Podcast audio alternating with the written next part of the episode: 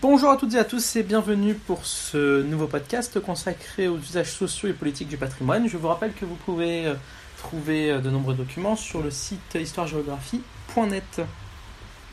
Alors le patrimoine au sens contemporain du terme est une construction sociale. Elle rassemble des hommes et des femmes à diverses échelles locales, régionales, nationales et mondiales, qui se reconnaissent autour d'un bien, d'une pratique.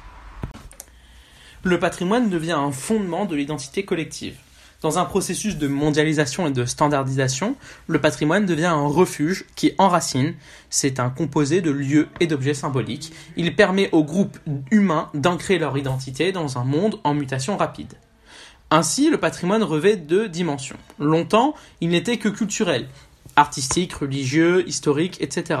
Désormais, un objet patrimonial peut aussi être social et politique. C'est par exemple euh, de nombreux biens patrimoniaux sont ainsi porteurs d'une mémoire sociale, comme les grands ensembles de Le Corbusier. Le patrimoine est un facteur d'unité nationale, mondiale, religieux et culturel, mais aussi un vecteur de division et de conflit, avec euh, les débats sur la restitution, la démolition ou la restauration euh, de, certains biens patrimoniaux. Le patrimoine est parfois instrumentalisé à des fins politiques et idéologiques. Alors nous allons voir quels sont les différents usages du patrimoine, comment le patrimoine peut-il être l'objet de conflits mémoriels politiques et aussi géopolitiques.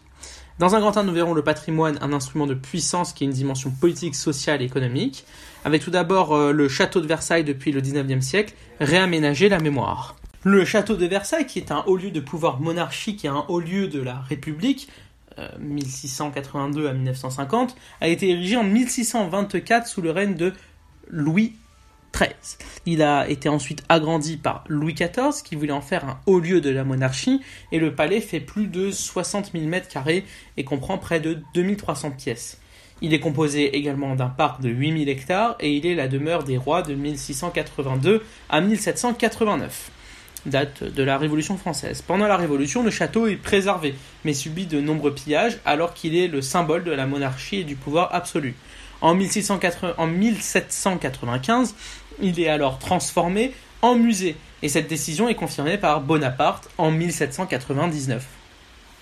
Sous les règnes de Charles X et de Louis XIII, les bâtiments sont régulièrement entretenus mais ne servent plus à loger les dirigeants et pardon, c'est euh, sous les règnes de Charles X et Louis XVIII, veuillez m'excuser. Au cours du XIXe siècle, le château de Versailles modifie son identité. Le symbole de la monarchie devient un lieu de réconciliation nationale. Ainsi, Louis-Philippe crée en 1837 un musée qui célèbre les gloires de la nation. On met en valeur les grandes batailles et les conquêtes militaires. Le musée est très populaire et beaucoup de Parisiens viennent contempler les œuvres de la galerie des batailles, comme la victoire de Clovis à Bonaparte. Une citation de Victor Hugo présente la politique mise en place par Louis-Philippe. Cette euh, citation est la suivante. Ce que le roi Louis-Philippe a fait à Versailles est bien. C'est avoir fait un monument national d'un monument monarchique. C'est avoir installé le présent dans le passé. En un mot, c'est avoir donné à ce livre magnifique qu'on appelle L'histoire de France cette magnifique reliure qu'on appelle Versailles.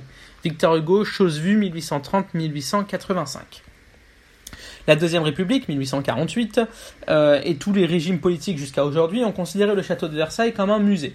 Sous le Second Empire, de 1852 à 1870, des réceptions officielles sont organisées au château, accueil de la reine Victoria en 1855 et accueil des chefs d'État et des diplomates.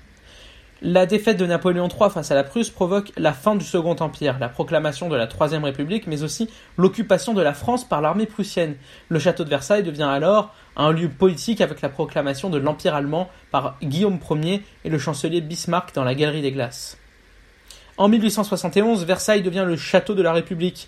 Face à la menace de la Commune de Paris, les députés de la Troisième République s'y installent. Versailles sera ainsi considéré comme un lieu symbolique du conservatisme et de la répression. En 1876, un hémicycle accueille l'Assemblée nationale et le Sénat qui sont réunis en congrès. Les institutions se réinstallent en 1879 à Paris après la victoire des républicains face aux royalistes et aux conservateurs. De 1892 à 1919, Pierre de Nonolac, qui est un conservateur du musée, met en plus euh, une grande restauration et rénove les galeries historiques. En 1919, il est le lieu de la signature du traité de paix qui met fin à la Première Guerre mondiale. Cette ratification du traité de paix permet d'effacer l'affront et l'humiliation de 1871. Alors, euh, un symbole républicain et un vestige de la mémoire nationale depuis 1800 1950. Après 1950, le château de Versailles est resté un haut lieu de la République. Jusqu'en 1962, c'est à Versailles, dans le cadre du Congrès, qu'est élu le président de la République. D'ailleurs, depuis 2008, le président de la République convoque tous les ans les parlementaires pour une présentation de sa politique. Versailles, comme autant de la monarchie, est devenu un emblème du pouvoir. Le château est donc devenu un outil pour les chefs d'État français dans les relations internationales. Les présidents y accueillent les chefs d'État. Euh, par exemple, John Fitzgerald Kennedy était accueilli par le général de Gaulle en 1961, Gorbatchev en 1985 par euh, François Mitterrand, ou l'empereur du Japon en 2018 reçu par Emmanuel Macron. En 1982, le château a également été le lieu d'organisation du G7. Donc euh, il y a eu différentes campagnes de restauration qui ont été menées de 1952 à 1957 euh, dernièrement, le président Vladimir Poutine a été reçu également par Emmanuel Macron. Afin de sauvegarder le château et de mettre en place une véritable politique de muséification, mise en valeur d'un objet patrimonial en vue d'assurer à la fois son développement touristique et sa conservation, le secrétaire aux Beaux-Arts, ancien ministre de la Culture, André Cornu, médiatise l'urgence de la préservation de ce joyau et lance une souscription auprès de tous les Français. Il fonde également le Comité national pour la sauvegarde du château. C'est un succès et les dons affluent. Très rapidement, euh, le film de Sacha Guitry, Si Versailles m'était compté, a permis d'accroître les financements pour restaurer le château, film sorti en 1954. Le décret Debré, en 1962, permet le retour à Versailles de tous les biens du château qui étaient conservés dans les collections publiques nationales. Le château est un bien national qui représente l'identité de la nation. Afin de compléter l'action de l'État, le mécénat, c'est-à-dire action de soutien matériel et de promotion apportée à une œuvre, une institution ou une personne pour l'exercice d'activités d'intérêt général, se développe. Ainsi, des entreprises, des particuliers, des associations se sont mobilisés pour sauvegarder le château. Depuis 1995, le château de Versailles est devenu un établissement public. Ce château, euh, donc ce statut, lui permet d'avoir une responsabilité et une personnalité surtout juridique et une autonomie budgétaire. Une grande souscription publique est mise en place en 1999 après la tempête qui ravagea une grande partie des jardins. Le château de Versailles, inscrit au patrimoine de l'UNESCO depuis 1979, est un haut lieu du tourisme français. À partir de 2003, le programme du Grand Versailles, financé par l'entreprise Vinci, restaure complètement la galerie des glaces. Depuis 2013, la marque Dior a mis en place une politique de mécénat en rénovant le hameau de la Reine qui avait été créé par Marie-Antoinette surtout pour Marie-Antoinette, en 1783 et 1787. Dior organise ses campagnes publicitaires dans le cadre du château et ses jardins, participation notamment de Théron. Le château de Versailles est devenu un icône du luxe à la française. Le tourisme est la première recette. 8 millions de visiteurs par an, c'est-à-dire 58% euh, du château. Viennent ensuite les subventions de l'État, qui représentent 18% des financements du château, et le mécénat 12%. Euh, c'est le deuxième monument au monde euh, visité après la cité interdite en Chine. Le plus visité hein, au monde après la cité interdite en Chine. Voilà. Donc euh, on, a, notamment un graphique de Statista qui, nous présente tout cela, le palais de Versailles, juste après la cité interdite. Et on peut voir que dans le top des monuments les plus visités au monde, la France est plutôt bien classée. Le projet du Grand Versailles numérique notamment, a également été lancé pour faire euh, découvrir le château au plus grand nombre et s'adapter aux nouvelles technologies.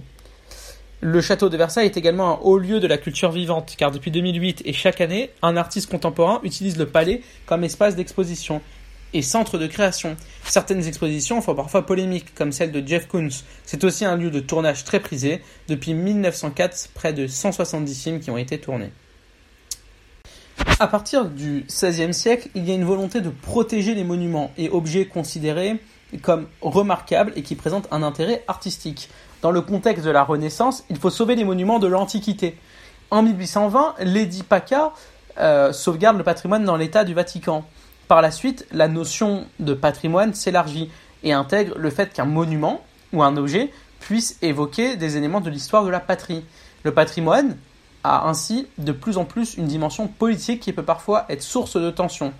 La destruction des symboles de la monarchie par les révolutionnaires, par exemple, ou encore les débats portant sur l'exhumation du corps de Franco en 2019, avenir du mausolée, euh, notamment de la Val euh, de los Cadillos, édifié par, à la gloire de Franco. Afin de préserver le patrimoine, la France a mis en place de nombreuses mesures. Dès 1790, les départements et euh, la mairie de Paris doivent dresser la liste des différents biens, monuments et églises devenus des biens publics. La première liste des monuments classés est publiée en 1840. Une loi sur la sauvegarde des monuments historiques est votée en 1913. En 1962, la loi Malraux permet le classement et la protection des secteurs urbains. La première ville est Sarlat en Dordogne, puis les fortifications Vauban, puis le centre historique d'Avignon ou de Lyon. Après 1993, les paysages sont également protégés, comme les gorges de l'Ardèche, la baie de, Somme par exemple, les calanques de Marseille. Au XXe siècle se développe la conception d'un patrimoine mondial. L'UNESCO, donc euh, c'est notamment, on l'a vu en chapitre introductif, vous pourrez le retrouver, euh, aujourd'hui protège près de 1073 sites du patrimoine mondial dans plus de 167 pays. Les pyramides de Gizeh, le Taj Mahal en Inde par exemple. En 2003, la liste concerne aussi le patrimoine immatériel. Des ONG comme l'ICOM ou l'ICOMOS se sont donné comme mission de sauvegarder les monuments et les sites historiques mondiaux. Le patrimoine est un outil de développement social et économique au sein d'un territoire. En effet, le patrimoine véhicule une identité et des pratiques traditionnelles qui rassemblent les habitants, euh, qui rassemblent les habitants. Il permet aux individus de mieux s'approprier leur territoire et de devenir de meilleurs citoyens. C'est ainsi que des initiatives sont mises en place, comme les journées européennes du patrimoine par exemple, avec 30 millions de visiteurs chaque année, ou là encore la nuit européenne des musées. Les biens patrimoniaux peuvent générer des flux touristiques. La fréquentation des musées ou monuments ne cesse d'augmenter. Le Louvre est le plus visité, 10 millions en 2018. Le succès des expositions ne se dément pas, comme l'exposition Toutankhamon à Paris en 2019. Les outils numériques permettent au plus grand nombre de profiter du patrimoine mondial, visite virtuelle par numérisation des œuvres, surtout en ce moment avec la fermeture des musées. Les biens patrimoniaux sont un enjeu économique car ils peuvent être vendus sur le marché de l'art. Le Salvator Mundi de Léonard de Vinci a été vendu en 2017 à 450 millions de dollars. Des ventes illégales ont également lieu. Des éléments patrimoniaux issus du musée de Palmyre pillé par Daesh ont été vendus sur un marché parallèle. Le patrimoine, c'est aussi un instrument de puissance euh, au niveau mondial, qui est un, voilà, un outil de puissance pour les États. Le patrimoine peut être instrumentalisé. Au cours de l'histoire, et notamment du XXe siècle, les régimes ont été exploités, ont exploité leur patrimoine à des fins idéologiques et politiques. L'Italie fasciste, par exemple, de Mussolini, a mis en valeur son patrimoine issu de l'Antiquité pour renforcer son idéologie politique, notamment avec le retour de l'Empire romain. La Chine maoïste au contraire, a renié son passé pour imposer sa révolution culturelle entre 1966 et 1968. Les chefs de l'État utilisent le patrimoine comme une vitrine qui met en valeur les édifices remarquables de leur territoire. Ils montrent ainsi la richesse historique et le prestige de leur pays et le savoir-faire, architecture, peinture, sculpture. Le président Charles de Gaulle a ainsi accueilli à Versailles 11 chefs d'État étrangers en 10 ans. Les hauts lieux du patrimoine national français ont été utilisés lors de la visite de Modi, président indien, au château de Chantilly par exemple. Poutine à Versailles, on l'a dit un peu plus haut. Cela permet aux chefs d'État qui accueillent leurs invités de mettre en scène leur pouvoir. On organise de grandes, de grandes réceptions dans des lieux remarquables et cela montre la considération qu'on porte aux invités. La réception de Donald Trump par le président chinois Xi Jinping en 2017 dans la cité interdite en est un exemple. Cela permet de faciliter notamment la signature d'accords économiques. Par ailleurs, le patrimoine sert à accueillir des grandes manifestations internationales ou des sommets accueil du G7 au Louvre en 1989. Le patrimoine est un élément important du soft power. Les biens patrimoniaux permettent de signer parfois des partenariats culturels. La Chine utilise ainsi souvent la diplomatie du panda. C'est une pratique utilisée depuis le 7e siècle, consistant à offrir ou à prêter des pandas géants afin d'entamer ou d'améliorer des relations diplomatiques avec un État. Ils peuvent également donner lieu à des coopérations culturelles. En 2017, le musée du Louvre à Abu Dhabi a ainsi ouvert ses portes il y a des conflits euh, liés au patrimoine. Un conflit du patrimoine, les frises du Parthénon depuis le XIXe siècle. La frise du Parthénon désigne une série de, de bas-reliefs en marbre d'une longueur de 160 mètres qui entourait le temple du Parthénon sur l'acropole d'Athènes. Elle représente la procession lors de la fête civique des grands euh, Panathénées qui était organisée en l'honneur de la déesse Athéna. Elle comportait 245 animaux et 378 figures humaines. Cette œuvre a été réalisée sous la direction de Phidias, entre, entre 447 pardon, et 432 avant Jésus-Christ. Elle constitue l'un des rares et précieux témoignages de la vie politique et religieuse à Athènes au 5e siècle. Cet ensemble architectural reflète l'histoire de la civilisation grecque antique. Lors du 18e et 19e siècle, des États étrangers ainsi que des archéologues s'emparent de fragments de la frise. Aujourd'hui, plus de la moitié de la frise, même 60%, est conservée au British Museum, un tiers à Athènes et le reste dans de nombreux musées comme au Louvre, à Palerme, etc. La frise, la frise est un exemple de conflit patrimonial, situation de rivalité entre deux États à propos d'un patrimoine national. Il existe un contentieux de plus, de plus de deux siècles entre la Grèce et la Grande-Bretagne. En 1800 à 1802, Lord Elgin, et qui était ambassadeur britannique à Constantinople auprès de l'Empire ottoman, fait acheminer à Londres près de la moitié de la frise du Parthénon. Cela a été rendu possible car l'ambassadeur a obtenu une autorisation du gouvernement ottoman qui dominait alors la Grèce. En 1816, Lord Elgin les vend au gouvernement britannique qui les cède au British Museum. Dès l'indépendance de la Grèce en 1832, les éléments de la frise sont réclamés et des négociations sont mises en place. C'est un échec. Les Britanniques considèrent que les marbres ont été acquis dans le cadre d'un accord de droit privé. Depuis, des discussions sont engagées, mais aucune solution n'a été trouvée. Dans les années 1980 et l'entrée de la Grèce dans la communauté économique européenne, la CEE, e, maintenant aujourd'hui UE, la polémique renaît. Les marbres symbolisent la démocratie athénienne et le retour de la démocratie contemporaine. En 1983, la ministre de la Culture grecque Mélina Mercouri lance une campagne internationale auprès de l'UNESCO dans le but de récupérer les marbres. Certains musées, comme le musée Heidelberg à Palerme, euh, restituent des fragments de la frise. Toutefois, les Anglais et les Français ne veulent pas restituer leurs fragments. En 2009, un nouveau musée est ouvert sur l'Acropole qui est destiné à exposer euh, les futurs fragments éventuellement restitués dans le futur. Il comporte aujourd'hui des copies de fragments de la frise originale. Euh, Maronitis, chef de la délégation grecque auprès de l'UNESCO, déclare en 2014 que les Grecs et tous les citoyens du monde sensibles aux questions de justice et de patrimoine doivent soutenir le retour de la frise du Parthénon. Pendant la crise coloniale, les puissances européennes ont pillé et amassé euh, des biens patrimoniaux. À partir du 19e siècle, les États lésés ont voulu récupérer une partie de leur patrimoine. En 1978, le directeur de l'UNESCO fait un discours qui est un appel au retour du patrimoine qui a été spolié. De nombreux États réclament ainsi le retour d'objets exposés dans les musées européens. Ils veulent utiliser leur patrimoine pour renforcer leur cohésion nationale et retrouver une partie de leur histoire. Cela provoque de plus en plus de compromis qui permettent la circulation des œuvres, leur exposition dans leur territoire d'origine ou leur restitution. C'est ainsi que la France a en 2012 rétrocédé une vingtaine de têtes maoris à la Nouvelle-Zélande. En 2018, à la suite euh, du Bénin, le président Macron a décidé en novembre 2018 de rendre 26 œuvres d'art qui étaient une prise de guerre de l'armée française en 1892. En 2018, l'Égypte a réclamé la pierre de Rosette au British Museum qui a exprimé son refus. En 1830, depuis 1830, la Grèce réclame le retour des statues et la dalle de la frise du Parthénon que l'on a vu juste avant. il y a aujourd'hui de nombreux débats portant sur la translocation patrimoniale. C'est euh, l'analyse des problèmes relatifs au déplacement forcé d'œuvres patrimoniales. En 1998, les signataires, 44 États au total, de la déclaration de Washington se sont engagés à restituer les œuvres d'art qui avaient été volées par les nazis aux juifs pendant la Seconde Guerre mondiale. À l'échelle nationale et locale, le patrimoine peut générer des conflits d'usage. Ainsi, le développement du tourisme dans certains territoires est dénoncé parfois par les présidents. L'afflux touristique provoque selon eux des nuisances comme la pollution, le bruit ou la saturation de l'espace public et l'augmentation notamment des prix du foncier. Ils luttent contre la patrimonialisation de leur ville. De vives tensions peuvent naître au sujet de la destruction ou de la rénovation de biens patrimoniaux, comme la destruction des Halles en 1971 ou du viaduc de Souzin, pourtant inscrits sur la liste des monuments historiques. Les conflits peuvent ainsi éclater entre collectivités territoriales et les associations de riverains. Voilà, ce podcast est maintenant terminé. J'espère qu'il vous a plu. Je vous rappelle que vous pouvez trouver des documents sur euh, la page dédiée sur le site www.histoiregéographie.net. Les liens sont en description de la vidéo. Je vous dis à très bientôt pour un nouveau podcast. Au revoir.